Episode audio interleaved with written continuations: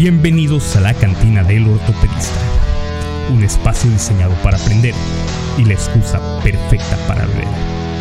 Porque ya ebrio, cualquier lección parece buena y cualquier pendejo parece maestro. Pide tu bebida favorita y relájate, que ya abrió la cantina del ortopedista. Sean bienvenidos a un nuevo episodio de la cantina del ortopedista. Si es la primera vez que nos sintonizas, te explico de qué trata el programa. La finalidad es poder dar clases de ortopedia para aquellos médicos de primer contacto y además los que no son tan de primer contacto como residentes de ortopedia desde el primero hasta el cuarto año. De igual forma, les comparto mis tips de cómo aumentar y administrar su práctica privada, que si bien no son mucho, a mí me han ayudado bastante para vivir bien y tener tiempo de sobra como para hacer otras actividades como lo es este programa. El único requisito que les pido para cuando nos sintonizan es que me acompañen con su idea favorita, como esta que yo tengo aquí. Porque de esta manera se hacen más a menos estos episodios y si ya están medio pedos no se van a dar cuenta si le estoy cagando en algo.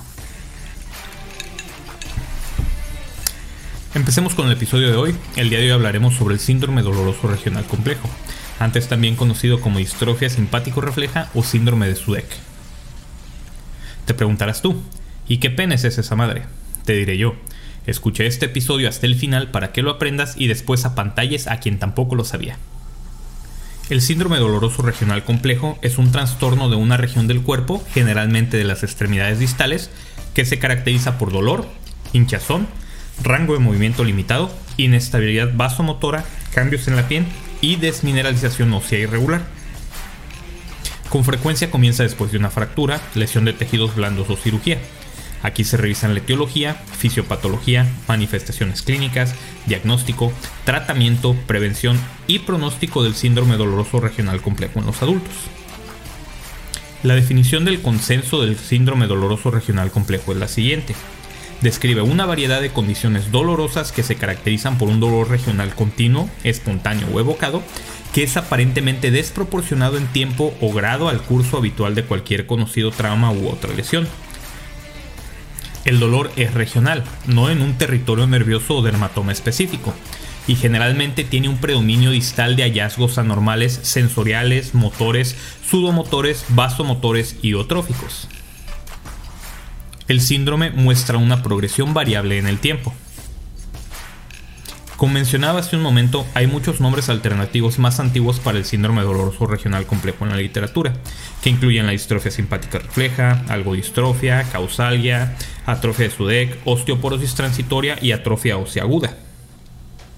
La afectación de la extremidad superior después de un accidente cerebrovascular o un infarto de miocardio a veces se denominaba síndrome hombro-mano.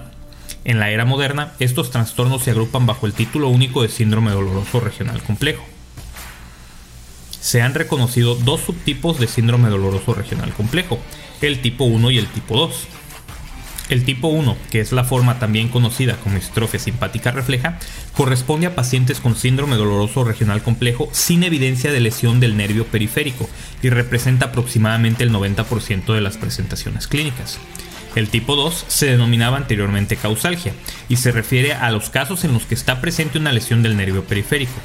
Sin embargo, la base fisiopatológica y la utilidad clínica de la distinción entre estos dos subtipos de síndrome doloroso regional complejo son inciertas.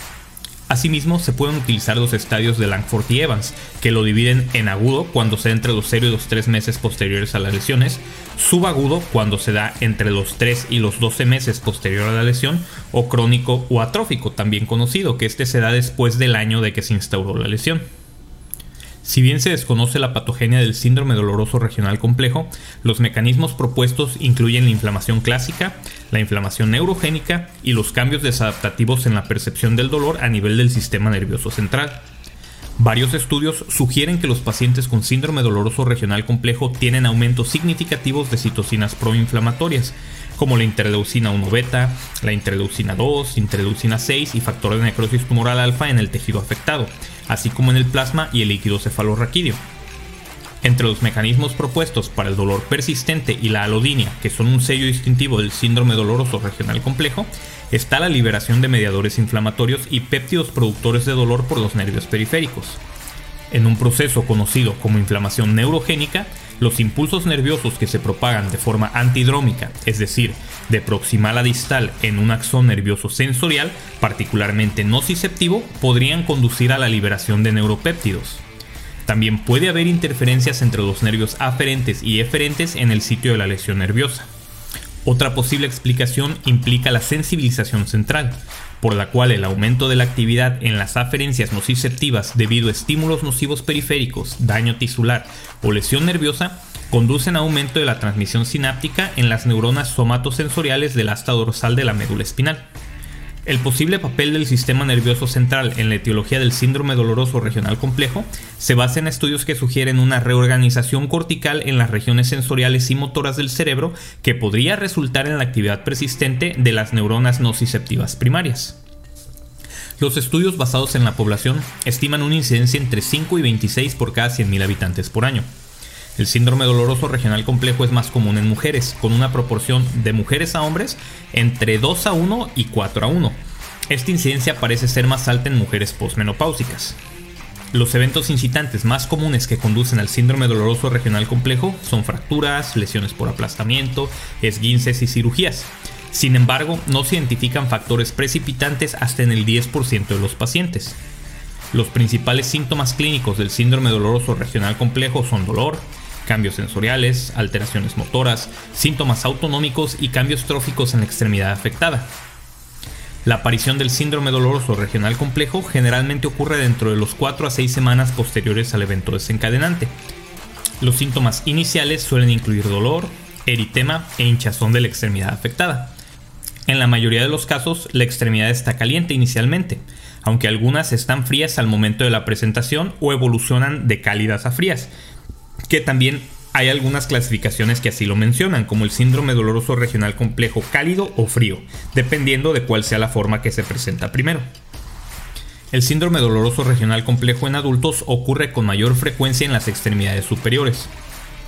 La afectación de las extremidades superiores e inferiores en el mismo paciente es inusual, sin embargo no es imposible y sí se han reportado casos.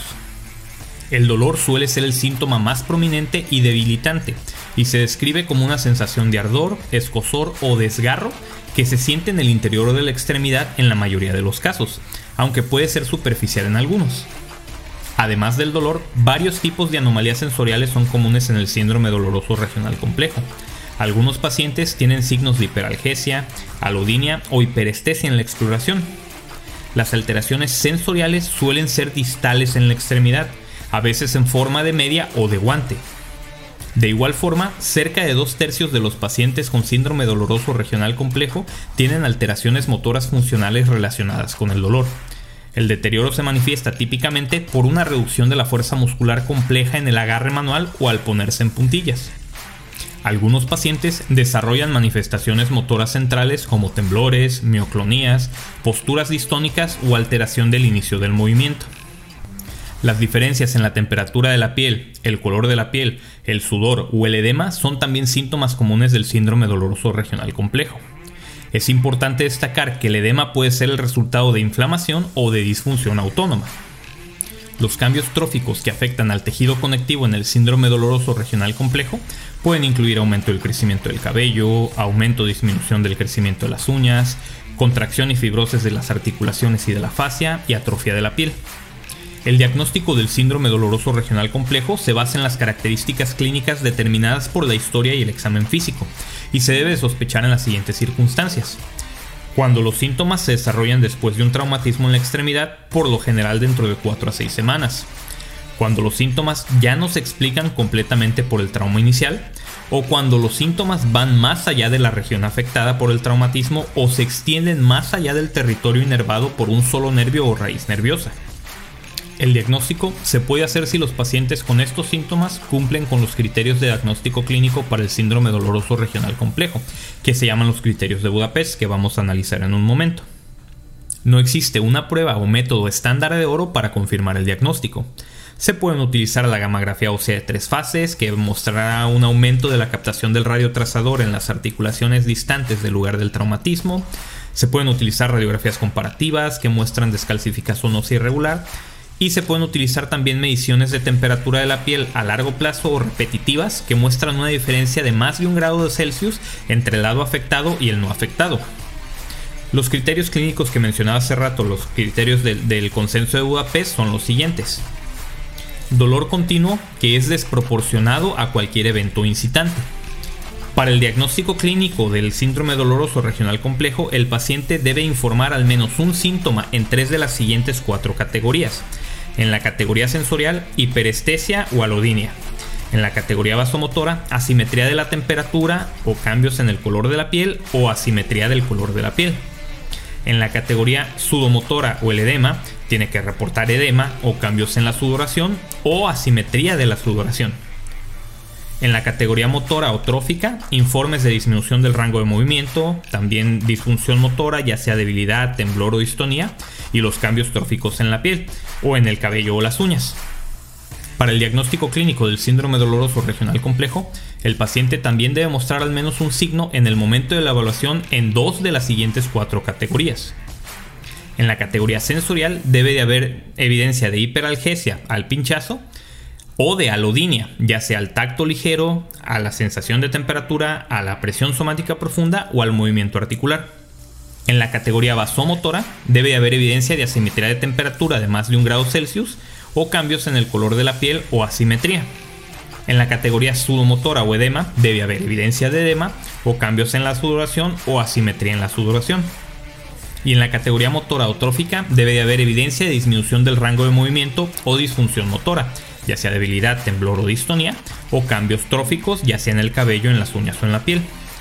Asimismo, no debe de haber otro diagnóstico que explique mejor los signos y los síntomas se sugiere un enfoque multidisciplinario para el tratamiento del síndrome doloroso regional complejo. Los objetivos de la terapia son restaurar la función de la extremidad afectada, disminuir el dolor y la discapacidad y mejorar la calidad de vida mientras se minimizan los efectos secundarios y las toxicidades de los medicamentos.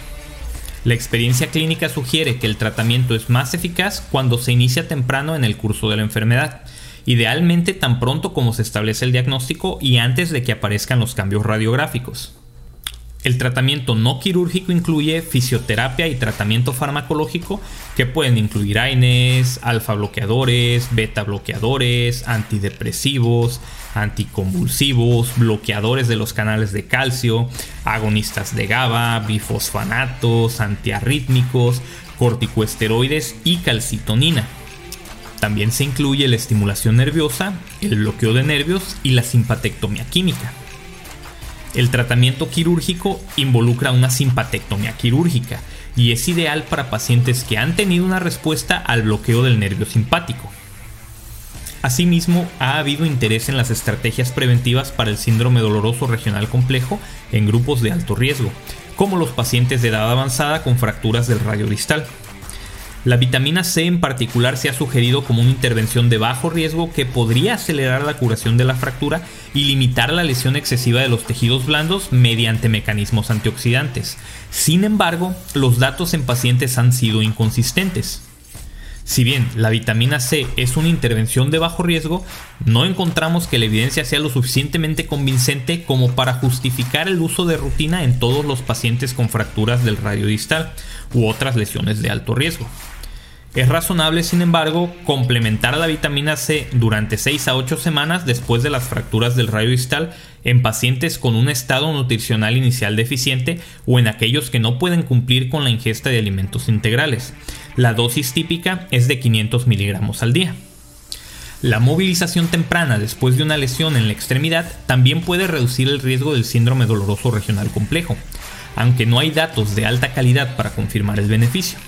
De igual forma, existe evidencia limitada para orientar las estrategias para la prevención de recurrencias o recaídas del síndrome doloroso regional complejo. La cirugía electiva debe realizarse cuando las características de episodios previos de síndrome doloroso regional complejo hayan mejorado y cuando el paciente esté estable. Las estrategias perioperatorias y quirúrgicas adicionales incluyen el mantenimiento de una perfusión óptima de la extremidad afectada, evitar la hemostasia del torniquete, que a este punto yo lo tuve que aprender a la mala, y la infusión intravenosa perioperatoria de manitol. Otras medidas que se han propuesto para prevenir o minimizar el riesgo de recurrencia incluyen rehabilitación intensiva, bloqueo simpático antes de la cirugía, eh, técnicas de anestesia o analgesia regional, el pretratamiento con profilaxis perioperatoria con calcitonina y neuromodulación postcirugía. Sin embargo, los datos que respaldan el uso de estos enfoques son limitados. El pronóstico del síndrome doloroso regional complejo es incierto, con tasas muy variables de resultados desfavorables y favorables en diferentes estudios.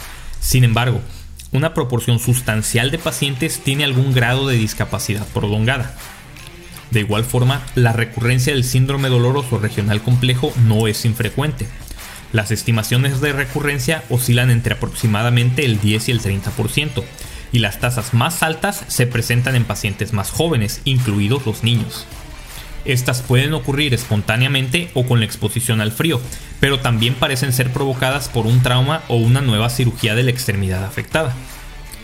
Ahora, ¿cuáles son los puntos que nos tenemos que llevar a casa? La definición, que el síndrome de dolor regional complejo es un trastorno de las extremidades caracterizado por dolor regional que es desproporcionado en tiempo o grado al curso habitual de cualquier trauma u otra lesión conocida.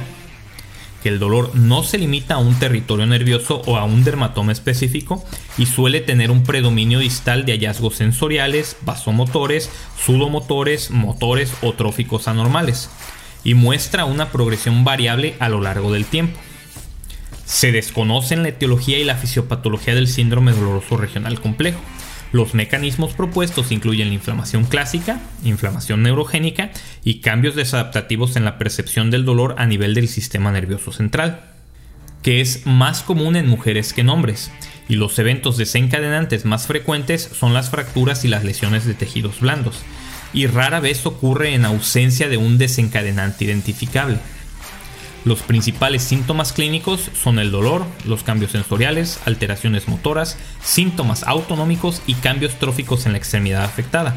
De estos, el dolor suele ser el síntoma más prominente y debilitante. El diagnóstico se basa en las características clínicas determinadas por el historial y el examen físico y en los criterios de Budapest que ya mencionamos. Es importante destacar que los criterios requieren que ningún otro diagnóstico explique mejor los síntomas y los signos. Y por último, que el diagnóstico diferencial del síndrome doloroso regional complejo incluye una gran cantidad de afecciones que pueden tener algunas de las características clínicas de este. Y estos pueden ser la infección de tejidos blandos, el síndrome compartimental, la enfermedad vascular periférica, la trombosis venosa profunda, neuropatía periférica, el síndrome de salida torácica, la artritis reumatoide, el fenómeno de Raynaud, la eritromelalgia y también trastornos psiquiátricos. Esto es todo por el episodio de hoy. Te agradezco que te hayas quedado hasta el final de esta transmisión. Si aún no lo has hecho, te invito a que te suscribas al canal de YouTube o que nos sigas en Spotify, Apple Podcast, Google Podcast o de chingado sea que escuches tus podcasts.